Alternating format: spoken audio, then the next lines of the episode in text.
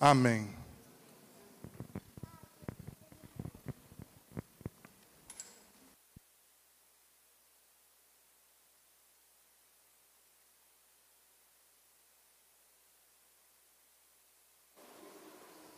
Paz do Senhor, meus irmãos. É bom estarmos na presença de Deus. Abra sua Bíblia no Apocalipse. Qual capítulo que é aí, gente? Hum. Sendo bom esse estudo para vocês? Capítulo 3, versículo 7. Bom, são quase nove da noite. Pensa. Agora, se vocês acham que eu fiquei chateado porque demoraram, eu queria que vocês passassem a noite contando testemunho, meus irmãos. Que é sinal que Deus está usando vocês no campo. E deixa esse aqui para outro dia. Esse outro dia eu falo do Apocalipse, não tem problema. Né? Então, eu louvo a Deus pela vida dos irmãos que foram né, lá na, na, na missão. Infelizmente, não vieram aqui no culto, a maioria. Né? Mas é, foram usados por Deus ali, e isso é muito importante. Apocalipse capítulo 3, versículo 7. Amém, irmãos? Diz assim: Ao anjo da igreja de Filadélfia, escreve: Isto diz o que é santo, o que é verdadeiro, o que tem a chave de Davi, o que abre e ninguém fecha, e fecha e ninguém abre. Conheço as tuas obras, e diante de ti pus uma porta aberta, que ninguém pode fechar. Sei que tens pouca força, entretanto, guardaste a minha palavra e não negaste o meu nome. Sei que tens pouca força, entretanto, guardaste a minha palavra e não negaste o meu nome. Farei aos da sinagoga de Satanás, aos que se dizem judeus e não são, mas mentem. Farei que venham e adorem prostrados a teus pés e saibam que eu te amo. Visto que guardastes a palavra da minha perseverança, também eu te guardarei da hora da tribulação que há de vir sobre todo o mundo, para provar os que habitam sobre a terra. Venho sem demora Guarda o que tens, para que ninguém tome a sua coroa. Ao que vencer, eu o farei coluna no templo do meu Deus, de onde jamais sairá. Escreverei sobre ele o meu nome, ou melhor, escreverei sobre ele o nome do meu Deus, o nome da cidade do meu Deus, a Nova Jerusalém, que desce do céu, da parte de Deus, e também o meu novo nome. Quem tem ouvidos para ouvir, ouça o que o Espírito diz às igrejas. Amém. Bom, esquece a introdução e vamos para o primeiro ponto. É, o primeiro ponto, como eu vou pular aqui a introdução por conta do tempo, eu vou trabalhar o versículo 8, sei, a parte, o finalzinho lá. Sei que tens pouca força, mas mesmo assim guardaste a minha palavra e não negaste o meu nome. É, quando eu era garoto, meu pai era uma pessoa que fazia muitos trabalhos manuais. Meu pai era um pedreiro, um construtor. E meu pai pegava a empreita, a maioria dos trabalhos que meu pai pegava, ele não era pedreiro de reforma, assim, muito não. E ele pegava construções para fazer. Então ele tinha, às vezes tinha 20, 30, 40 pessoas trabalhando para ele. E às vezes tinha pouco serviço. Então ele pegava um supermercado para fazer, uma, uma, casa grande, né? Era serviço para um ano, alguma coisa assim. E ele pegava o terreno vazio, o pessoal dele capinava o terreno e entregava a chave para o dono. E então, em casa era uma casa com muita ferramenta, muita. Meu pai tinha um cômodo lá que era muita coisa que ele guardava e tal. E sempre fazia manutenção nas coisas de casa. Né? Uma vez eu, eu queria aprender, mas eu era muito pequeno. Eu queria aprender a serrar uma, uma madeira e o serrote escapava. Eu não, eu, quem olhar no serrote, o dente dele é assim, né? E aí, se, se você não tiver o jeito certo, você, ele fica pulando, né? E eu não tinha força para colocar. E aí meu pai vai, serra. Eu não conseguia serrar, não conseguia serrar. Eu falei, eu não tenho força. E ele falou, fala uma famosa frase que a gente aprende dos pais da gente. Não é força, é o quê? É jeito. E lendo esse texto, eu lembrei dessa frase do meu pai. Não é força. E hoje, eu, quando Jesus olha para uma igreja e diz assim: Eu sei que você não tem força, mas mesmo sem força, você não nega o meu nome e você não nega a minha palavra. Então, o primeiro ponto é: se preocupe mais com a sua devoção do que com a sua força, porque no reino de Deus não é força.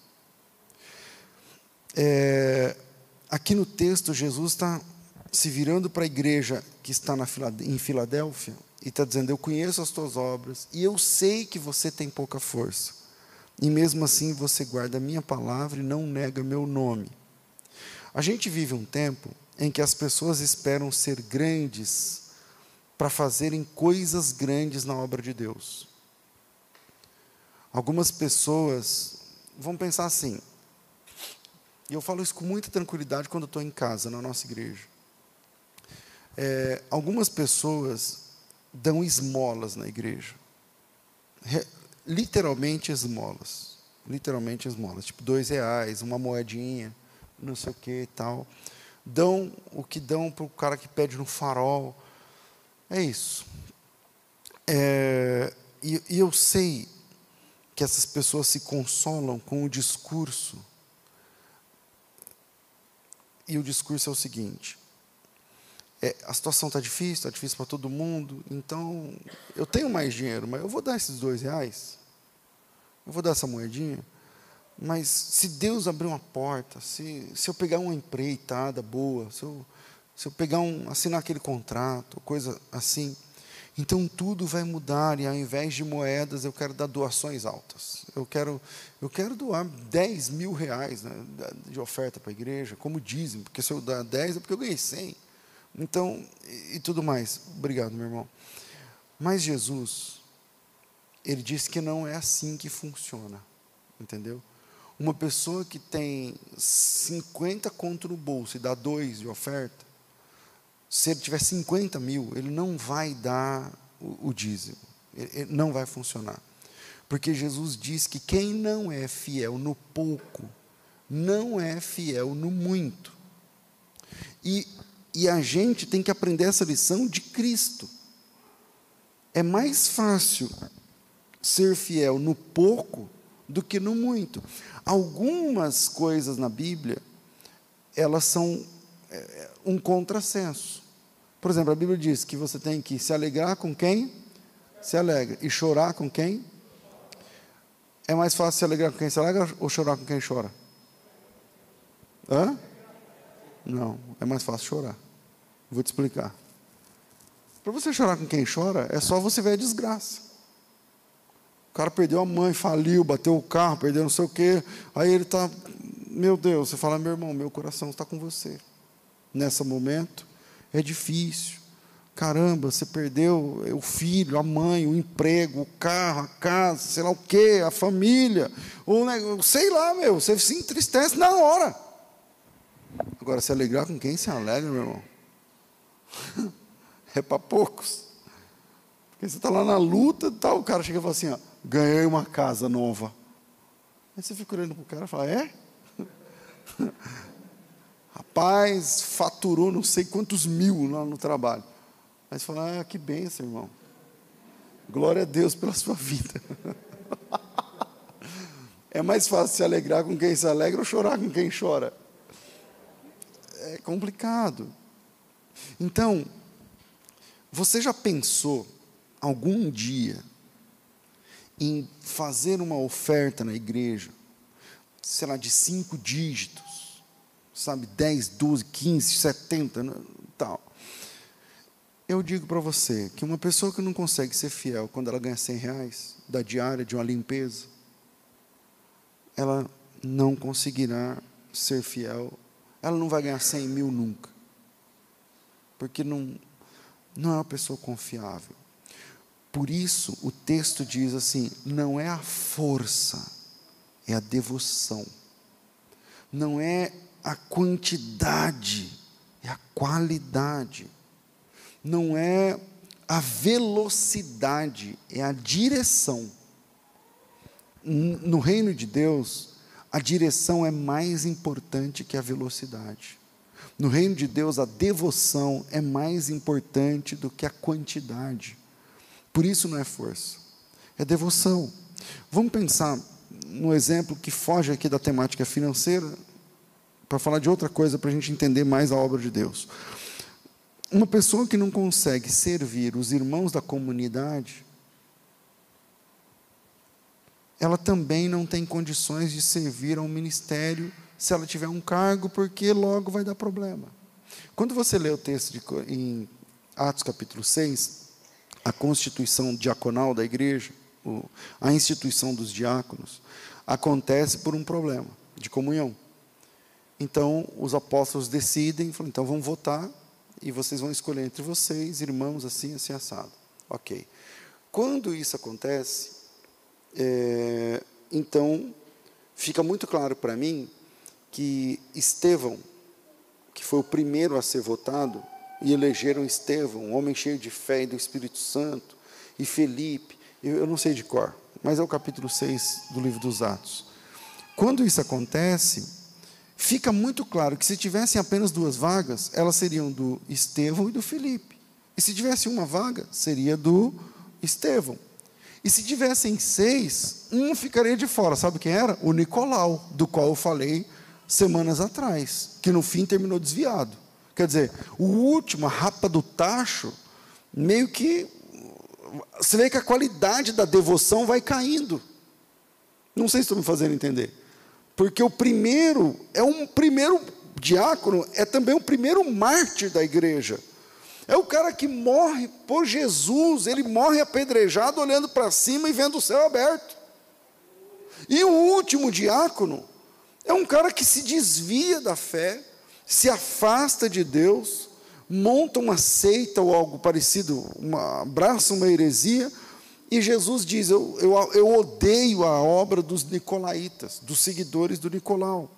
Então, se a gente sair da temática financeira e a gente vai trabalhar, vamos trabalhar com a temática do, do, da dinâmica da obra de Deus, de trabalhar pelo reino de Deus, eu digo para você que uma pessoa que não consegue servir os irmãos da comunidade nunca, porque tem crente que não serve nunca.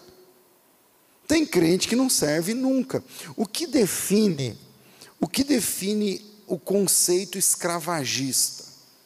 O conceito escravagista é o seguinte: tipo, eu sou o faraó, vocês são os hebreus, então eu capturo vocês, eu prendo vocês, e eu digo o seguinte: eu quero a sua força, eu quero o seu trabalho, eu quero os seus talentos, e eu quero tudo isso em troca de nada.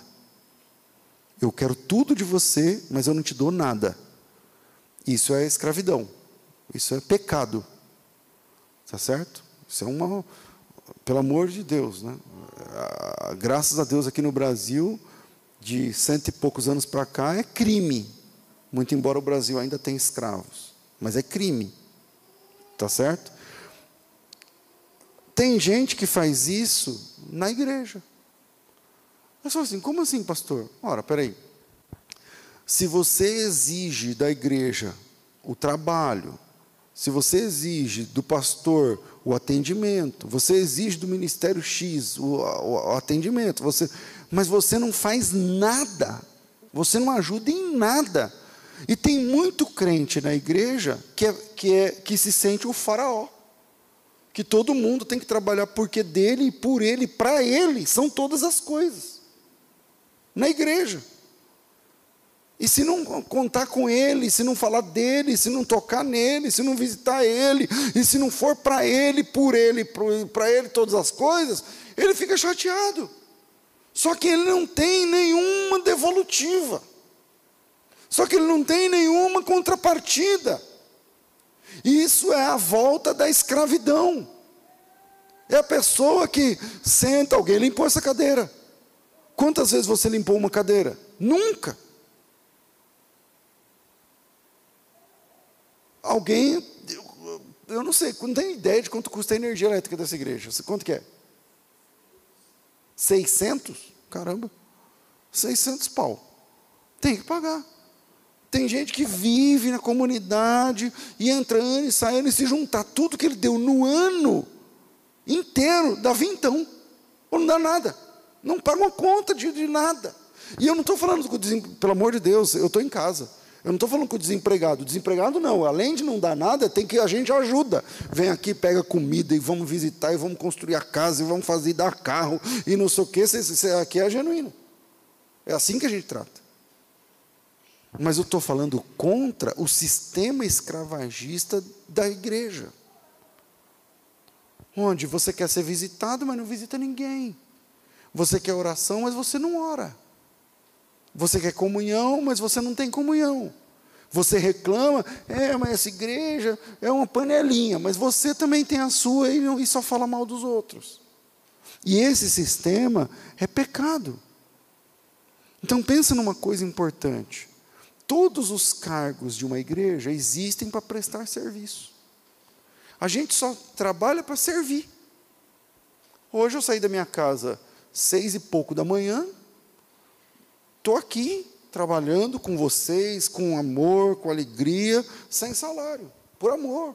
É por amor que a gente faz a obra de Deus. Por isso precisa ficar claro que não é força ou intensidade que importam, mas é o comprometimento com a obra de Deus e com o Deus da obra. Não é força, é devoção. Deus não está procurando os fortes. A Bíblia diz que Ele está em busca dos verdadeiros adoradores. Porque a força um dia acaba. Força um dia acaba. Nessa série mesmo aqui do, do, do Apocalipse, não teve um dia que eu preguei sentado? Um dia que eu não estava bem de saúde.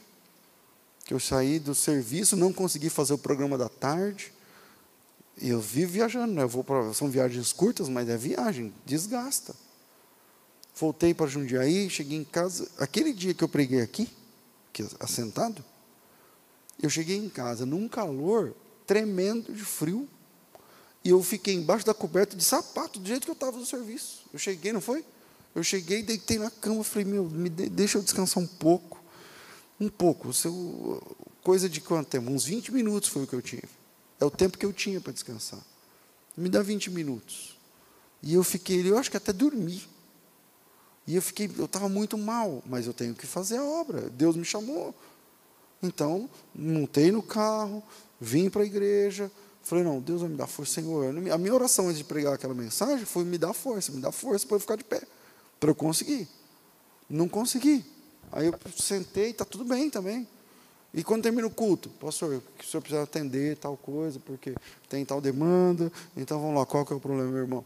É assim, assim, assim. Então, a Bíblia fala isso, isso, isso. E você? Não, a Bíblia fala isso, isso. Tá, tá bom? Então, posso ir embora? Pode. Aí fui embora para casa, dormindo no carro já, apagado.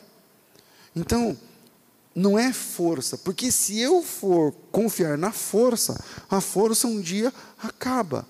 Mas a adoração, gera lastro de compromisso com Deus. O, o, o, profeta Isaías ele diz assim: ó, é, é, peraí, todo mundo se cansa, se afadiga e tal, mas os que esperam no Senhor renovam as suas forças. E aqui Jesus está dizendo: Eu sei que você tem pouca força, e mesmo assim você, com pouca força, guarda a minha palavra e não nega o meu nome. No reino de Deus não é um reino que se merece por força bruta. O reino de Deus não é merecido. Veja que, do ponto de vista do merecimento, se você pensar em merecimento, vamos pensar em escatologia, um minuto. E aí você pensa, o final do ímpio o final do salvo. O final do salvo, o salvo vai para onde? Não, pelo amor de Deus, faz dar gosto esse culto. O final do, do, do salvo ele vai para onde? Saiu do ímpio. Inferno, beleza. Se você pensar do ponto de vista do merecimento, o inferno é mais justo que o céu. Sempre. É só você pensar que todo mundo foi que foi para o inferno mereceu. Ou não mereceu? Porque ele está lá segundo as suas obras. E quem está no céu mereceu? Não. Está lá segundo a graça de Deus. Então Jesus está elogiando uma igreja fraca, que tem pouca força, quem tem, quem tem pouca força é fraco. Uma igreja fraca, mas que tinha um compromisso gigante diante de Deus. Porque força e fraqueza não está no que a gente enxerga. Eu acho que uma das coisas mais importantes que a gente tem aprendido aqui, nesses, nessas semanas que termina a semana que vem, é que Deus não enxerga como enxerga o homem. Deus não vê como vê o homem. O homem enxerga uma coisa, Deus enxerga outra coisa. Lembra? Uma igreja dizia que era rica e tal, Jesus falou assim: não, mas você é miserável, desgraçado e pobre. Outra igreja, Jesus diz: Eu sei que você é pobre, mas você é rico. Na semana, acho que retrasada, Sardes, foi semana passada, né? Ou, sei lá, passada, não, retrasada. Sardes, Jesus, acho que foi semana passada, sei lá. É, Jesus diz assim: Então, você tem nome de quem vive, só que você está morto. E agora em Filadélfia, Jesus está mais uma vez dizendo: Você é fraco, mas mesmo sendo fraco, você guarda o meu nome. Você não nega a minha palavra. E para Deus a devoção é mais importante do que a força. Não adianta manter a pose de que está tudo bem quando não está. Como a gente já viu, não tem como se esconder de alguém que está em todos os lugares. Muitos de nós escolhem tentar enganar Deus. Só que a Bíblia diz que Deus ele resiste aos soberbos, mas ele também dá graça aos humildes. Então, esse texto de Tiago, isso é Tiago 4, 6. Deu, 6 ou 8? 6. O 7 é, é sujeitar, é o 6. Tiago 4, 6. Deus é lá no meio. Não, sei que era. Deus resiste aos soberbos, mas dá graça ao humilde. É mais ou menos isso, é, eu acho que é Tiago 6. É, é uma citação de provérbios essa, mas tudo bem, é Tiago 4, versículo 6, por aí. Então presta atenção. Deus, quando a Bíblia diz que ele resiste aos soberbos, é que Deus, como eu vou falar isso sem ser muito duro assim, Deus resiste aos cretinos. O que, que é o cretino, o cretino, o cínico, é aquele que não é aquilo, mas ele se passa por aquilo. Ele age com cinismo. Ele ele tenta enganar Deus. Só que Deus sabe de tudo e o coração de Deus está com quem é sincero. Por isso Jesus está olhando para uma igreja que tem pouca força, dizendo assim: você tem pouca força, mas você é sincero. Você tem pouca força, mas você não se faz de forte. Você tem pouca força, e mesmo com pouca força, você tem um compromisso grande comigo. E você não nega o meu nome nem a minha palavra. Diferente de outra igreja que diz que é rico, que é não sei o que lá, e é um desgraçado. Você joga limpo. Deus odeia os cínicos. O coração de Deus está com os sinceros, e essa é a maior diferença entre Davi e Saul na Bíblia. Já falamos tanto sobre isso. Se você pegar os pecados de Davi e de Saul, de Davi são muito maiores. Morais, inclusive. E os de Saul? Não, de Saul são poucos, mas são poucos pecados, são menos em número e grau, mas o problema é que o Saul, ele tenta enganar Deus. O primeiro problema de Saul, abre aí, 1 Samuel 13. O Samuel, que era o sacerdote, ele, ele tinha dito assim para Saul: a guerra estava ruim, lá eles estavam perdendo para os, acho que é para os filisteus, e o Samuel disse assim, que é o sumo sacerdote: fiquem aqui, porque eu vou fazer uma oração por vocês, eu vou consagrar vocês, eu vou interceder por vocês, e Deus vai dar vitória a vocês. Só que vocês têm que esperar. Eu, eu, eu acho que o Samuel tinha dado um prazo que era, era sete dias. É, não é? Em sete dias eu vou vir. Aí no capítulo 13, versículo 8, 8, né? Está lá. E esperou Saul sete dias, o prazo que Samuel determinara. Não vindo, porém, Samuel a Gilgal, o povo ia se espalhando. É isso, não é? É. E então disse, Saul: Trazei-me aqui holocaustos e ofertas pacíficas, e ofereceu holocaustos. Mal havia acabado ele de oferecer holocaustos, eis que Samuel lhe saiu ao encontro é, para o saudar, ou coisa assim. Então disse Saul, não, então disse Samuel a Saul, é, agiste loucamente, não é? Então, é, não, então disse Saul, porquanto eu via que o povo ia se espalhando, e tu não via nos dias aprazados, então disse eu, agora virão os filisteus sobre mim, em Julgal, e na face do Senhor não orei, alguma coisa assim, e forcei-me e ofereci holocaustos. Então disse Samuel a Saul: Você agiu loucamente, porque você não guardou é, o mandamento, né? O mandamento que o Senhor teu Deus te ordenara. Porque agora o Senhor teria confirmado o seu reinado sobre Israel para sempre. Mas agora não subsistirá o seu reino. E já tem buscado o Senhor para si um homem segundo o seu coração. E aí ele está falando de Davi. Então, o, o primeiro problema de Saul foi esse. Ele não reconhece uma ordem que vem de Deus. O problema não é ser forte ou fraco, é ser cínico com Deus. Deus fala e entra aqui no ouvido e sai aqui no outro ouvido. E o Saul fez isso. O segundo problema de Saul está no capítulo 15, uma página depois. É, eu fico tentando falar de cor, aí eu não acerto direito. Espera aí. Segundo Samuel, não, primeiro Samuel 15. Deus, o texto é forte e não vou trabalhar ele aqui com, com as minúcias por causa do tempo. Deus mandou matar todo mundo que era da, dos amalequitas. Tem um porquê aí que não é o assunto aqui. Mas Deus é, manda o Samuel vai lá e fala: o Senhor mandou matar todo mundo lá. Versículo 2: Castigarei Amaleque pelo que fez a Israel, quando se lhe opôs no caminho, que estava que subia do Egito, não sei o que lá. Então vai lá e fere Amaleque, destrói totalmente tudo que tiver. Nada lhe poupes, matarás homens, mulheres, meninos, crianças de peito, boi, ovelha, camelo, jumento e tal. Então Saul convocou o povo, não sei o que lá. Aí, vamos para. Eu estou aqui contra o relógio. O Saul vai lá e ao invés dele fazer isso, ele não faz isso, ele mata quase todo mundo.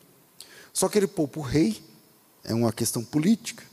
Ele poupa o gado, não todo gado, o mais gordo, né? Um, as ovelhas mais gordas, o, o gado que compensa. Ele foi olhar e falou: ah, Isso aqui, isso aqui dá um caldo, isso aqui não precisa. Né? E aí, quando ele termina esse massacre, e ele poupa algumas coisas que ele escolheu, alguns nobres tal. Mais uma vez chega Samuel.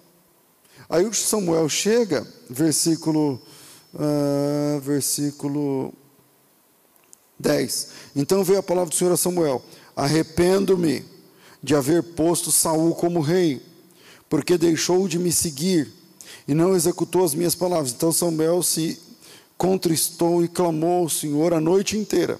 Madrugou Samuel, se encontrou com Saul pela manhã, veja o cinismo. É, mas foi-lhe dito: Saul chegou ao Carmelo e ali levantou para si um monumento. E voltando, passou e desceu a Gilgal. O Saul já estava em outra, ele estava construindo uma estátua para ele mesmo, inaugurando um monumento, não sei o que, ele era o rei. Versículo 13. Veio Samuel a Saul, e este lhe disse ao Saul: Bendito sejas tu do Senhor. Eu executei as palavras de Deus. Então disse Samuel: Então que balido de ovelha é esse que, que eu ouço nos meus ouvidos? Que mugido de boi é esse que eu estou escutando? Porque não era para ter. Aí, que versículo é esse? 14, aí eu vou para o 15. Respondeu Saul: Os soldados trouxeram de Amaleque e pouparam o melhor das ovelhas, os bois, para oferecer ao Senhor teu Deus. mas o restante destruímos totalmente. Leu 9. Saul e o povo pouparam a Gag, também o melhor das ovelhas, dos bois, os animais mais gordos, os cordeiros. Quem? O Saul. Aí quando chega Samuel, ele fala assim: ah, não, os soldados fizeram isso. Você sabe como é que é soldado, né? Então, os soldados, eles chegaram, né? Vamos poupar esse, esse mais gordo, mas é para o Senhor. É uma oferta para Deus, isso aqui. E tal, tudo mais. Aí, versículo é, 16. Então disse Samuel a Saul, e aqui o Samuel vai falar um versículo chave que todo mundo conhece. É, Espera e eu declararei o que o Senhor me disse essa noite. E respondeu Saul: Fala. E disse Samuel: Porventura, sendo tu tão pequeno aos teus próprios olhos, não foste feito cabeça das tribos de Israel e não te ungiu o Senhor rei sobre Israel? Enviou-te o Senhor a este caminho e disse: Vai, destrói totalmente esses pecadores, os Amalequitas, e peleja contra eles até que sejam aniquilados. Por que não, fizer, não deste ouvidos à voz do Senhor? Antes se lançaste aos despojos e fizeste o que era mal aos olhos do Senhor. Então disse Saul: pelo contrário, eu dei ouvidos à voz do Senhor. Eu caminhei no caminho pelo qual o Senhor me enviou. Eu trouxe a Gag, o rei de Amaleque, mas os amalequitas eu destruí totalmente. Os soldados é que tomaram dos despojos da ovelha, os bois, o melhor dos, destinado à destruição, mas para oferecer ao Senhor teu Deus em Gilgal. Porém Samuel respondeu: Tem o Senhor tanto prazer em holocaustos e sacrifícios? Como em, si, como em que se obedeça a sua palavra? Obedecer é melhor do que sacrificar. E atender ao Senhor é melhor do que gordura de carneiros. Porque a rebelião é como pecado de feitiçaria, e a obstinação é como a iniquidade de idolatria. Porquanto você rejeitou a palavra do Senhor, ele também rejeitou a ti, para que você não seja mais rei. Então disse Saul a Samuel: Pequei violei o mandamento do Senhor e as suas, e as suas palavras. Eu temi o povo e dei ouvidos à sua voz. Se liga no versículo 25. Rogo-te, perdoa o meu pecado e volta comigo para que adores ao Senhor. Porém, Samuel disse: Não voltarei contigo. Rejeitasse a palavra do Senhor, ele te rejeitou para que não sejas rei sobre Israel. E virando Samuel para sair, Saul pegou na orla do seu manto, o qual se rasgou. Então disse Samuel: O Senhor rasga de ti hoje o reino de Israel e deu ao seu próximo, que é melhor do que você. E aquel, enfim, tal. Aí em versículo 30, o Saul diz: Eu pequei mas honra-me diante dos anciãos do meu povo e diante de Israel e volta comigo para que eu adore ao Senhor. A preocupação do Saul era a posição. Ele está dizendo: tudo bem, fica entre nós aqui, mas volta comigo como se estivesse tudo bem, para eu assinar o povo, para que eles olhem para você do meu lado eu do seu lado. Está ah, tudo bem, aí é homem de Deus, chegou e acabou. Saul é o cara, o bichão, acabou. E aí, o, é só, eu não vou continuar, é só continuar o Samuel falou: não tem dessa comigo. Então, e qual a diferença do cínico, que esse aqui é o cínico, para o Davi? Porque os pecados de Davi foram maiores. Os pecados de Davi, os pecados de Davi foram morais. Os pecados de Davi foram mais complexos. E eu vou te dizer, o Davi também, o Davi escondeu. Mas quando a casa caiu, o Davi não, não, não, não, lidou com isso com, com, como um cretino, como o, o, o Saul. Quando a casa caiu, o Davi começou a chorar e falou: Eu sou esse cara. Eu pequei, eu errei, eu falhei. Deus tem misericórdia de mim. Segundo, vou citar aqui o segundo. A manutenção da sua coroa depende do que Deus te deu versículo 11: Guarda o que tens, para que ninguém tome a sua coroa. O maior perigo para perder a salvação não vem de fora, irmãos. Eu vou dizer para você: quase qualquer coisa que venha de fora não vai fazer você perder sua salvação. Eu, eu acredito que o homem pode perder a salvação. Não sou calvinista. A Bíblia diz o tempo todo. A Bíblia diz o tempo todo. Que Hebreus capítulo 6, versículo 4 e tal. Aí você vai conversar com a Vinícius e fala, não, eles perderam, não, é que eles nunca foram salvos. Como é que você pode perder uma coisa que não era sua? Como que você pode perder uma coisa que você não tem? Só dá para perder se, se você tinha antes. É uma questão lógica. Então eu acredito na perda da salvação, mas não é de qualquer jeito. Qualquer coisinha que você faz que perde a salvação. Mas o, é, o perigo, de, o Dr. Shed, ele ensinava o seguinte, eu até falei esses dias aqui. O crente, ele tem três inimigos: o mundo, a carne e o diabo. Tudo que você pensar que pode derrubar na fé vem de três vias: ou é o diabo, ou é o mundo, ou é a carne. É o mundo, a carne e o diabo. O mundo, as coisas externas, as tentações, sei lá, o diabo, investidas de Satanás, ou a carne, a sua própria natureza caída. É um desses três. E desses três, a carne é o pior de todos. Porque a carne fica com você. Quando eu falo a carne, a natureza humana caída. Ela está com você 24 horas por dia. O diabo não. A Bíblia diz que o diabo não te toca. O mundo não. Porque se você decide ser crente, se santificar, você está na igreja, você está num ambiente seguro, está tudo bem. Então o mundo não te afeta, o diabo não te afeta, mas a carne, ela está com você o tempo todo. Os desejos que eu falo, a, a tendência então, você pode se esconder de tudo, menos de uma pessoa, que é você mesmo. E dentro de você tem a natureza caída. Pastor, mas quando a gente se converte? Então, quando a gente se converte, temos uma segunda via para seguir, mas é através da santidade. É quando é uma decisão pessoal, e aí você se santifica, você busca. E Jesus disse o seguinte: guarda o que você tem. Jesus disse que a perda da coroa é uma coisa possível de acontecer, para que ninguém tome a sua coroa. E você só, você só pode perder algo que você já teve. É uma questão lógica. Então não é o que você faz, não é o que você sabe, não é o que você entende, não é o que você consegue. É o que você tem que precisa ser guardado. Jesus disse: guarda o que você tem, não é o que você sabe, não é o que você conseguiu, não é o que te deram, não é. Não, guarda o que você tem. Foi assim que os filhos de Eli, Eli não, Arão, os filhos de é o e Finé, os filhos de Arão é Nadab e Abiú, né? Os filhos de Arão, foi assim que eles foram fulminados. Último texto, Levíticos capítulo 10.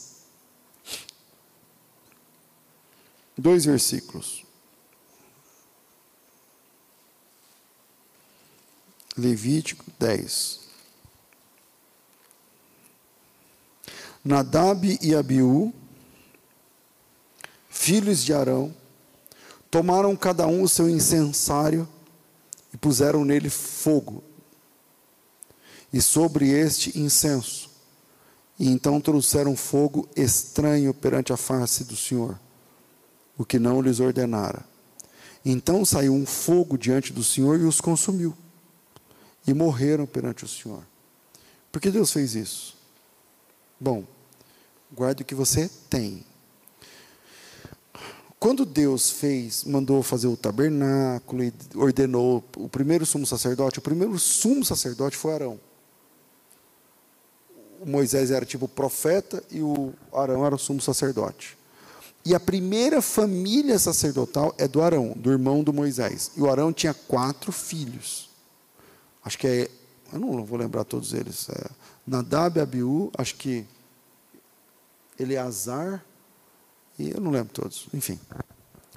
E Deus disse assim para Moisés: Bom, no capítulo 9, se você voltar ao capítulo 9, os sacerdotes iniciam seu ministério. Está lá em cima, não vamos ler. Os sacerdotes iniciam seu ministério. Ou seja, tudo que Deus falou lá no Sinai, agora que Moisés desceu, vai acontecer. Então, a, até então só tem teoria. Nenhum animal foi sacrificado ainda em holocausto pelo sumo sacerdote. O sumo sacerdote, que é o Arão, vai ser consagrado. Olha o capítulo 8, a consagração dos filhos de Arão. Aí o capítulo 9, os sacerdotes vão iniciar o seu ministério. Capítulo 10, a morte de Nadab e Abiú. Aí você fala assim, por quê? É porque no capítulo 9, Deus falou assim para Moisés: ensina o teu irmão. Aí o Moisés pegou o irmão, que é o, o Arão, e o Moisés fez o primeiro holocausto. É assim que mata o animal, é assim que abre o bicho, é assim que queima, é assim que pega, é assim que unge, é assim que. Tá. Tudo bem? Aprendeu? Aprendi. Então tá bom. Agora vamos oferecer o holocausto. Quando eles foram oferecer o holocausto, aconteceu um milagre, que é o capítulo 9, versículo 22. Depois Arão levantou as mãos e o povo abençoou e desceu havendo feito a oferta pelo pecado e, e o holocausto, e as ofertas pacíficas, o holocausto. Se liga aqui no milagre, ó, 23. Moisés e Arão entraram na tenda da congregação, quando saíram, abençoaram o povo, e a glória do Senhor apareceu a todo o povo. Um fogo irrompeu de diante do Senhor. Esse fogo veio de onde? Da onde? É um fogo que veio de Deus. E consumiu o holocausto a gordura sobre o altar, e que vendo todo o povo, jubilaram, se prostraram sobre seus rostos. E assim termina o capítulo 9. Deixa eu explicar para vocês. Lembra daquele texto que o fogo arderá continuamente sobre o altar, não se apagará? Lembra desse texto? Beleza. Que fogo? Era esse fogo, um fogo que veio de Deus. Era algo sobrenatural. Então, no primeiro holocausto, Senhor, a presença de Deus chegou, a, a, a, glória de Deus apareceu, e um fogo veio de Deus, que eu não sei explicar como, e tocou fogo no holocausto. E aí eles tinham que agora pegar esse fogo e nunca deixar apagar. Esse fogo veio de Deus, e eles iam alimentar esse fogo com a lenha. Isso não é fácil, tá, pessoal? Você sabe, quem já de lenha em casa sabe, acaba rapidinho. Então, eles eram em quatro, eles tinham de se revezar, ó, cada um fica duas horas, cada um não sei, a ideia não sei como que ia funcionar, mas cada um deles ia cuidar do fogo. Bom, o fogo veio de Deus, o fogo apagou. Aí no capítulo 10, na hora de oferecer o próximo, eles pegaram um incensário, colocaram qualquer fogo, e a Bíblia diz que esse fogo era fogo estranho. E esse fogo estranho, que não veio de Deus, eles mesmos fizeram, Deus não gostou da ideia. E aí o que Deus fez? Ele matou os dois. A Bíblia diz que saiu um outro fogo diante de, diante de Deus e consumiu os dois. E aí foi esse outro fogo que começou a ser cuidado, que nunca podia se apagar. Então, é, o grande segredo é que a gente tem que guardar o que a gente tem. Deus deu fogo, guarda. Deus te deu a coroa? Guarda. Deus te deu ministério? Guarda. Deus te deu unção? Guarda. Guarda o que você tem, porque se você não guardar o que você tem, você perde a sua coroa. Não perca o que você recebeu, porque se você perder o que você recebeu, a sua salvação está em jogo. Amém, irmãos? Deus abençoe vocês em nome de Jesus.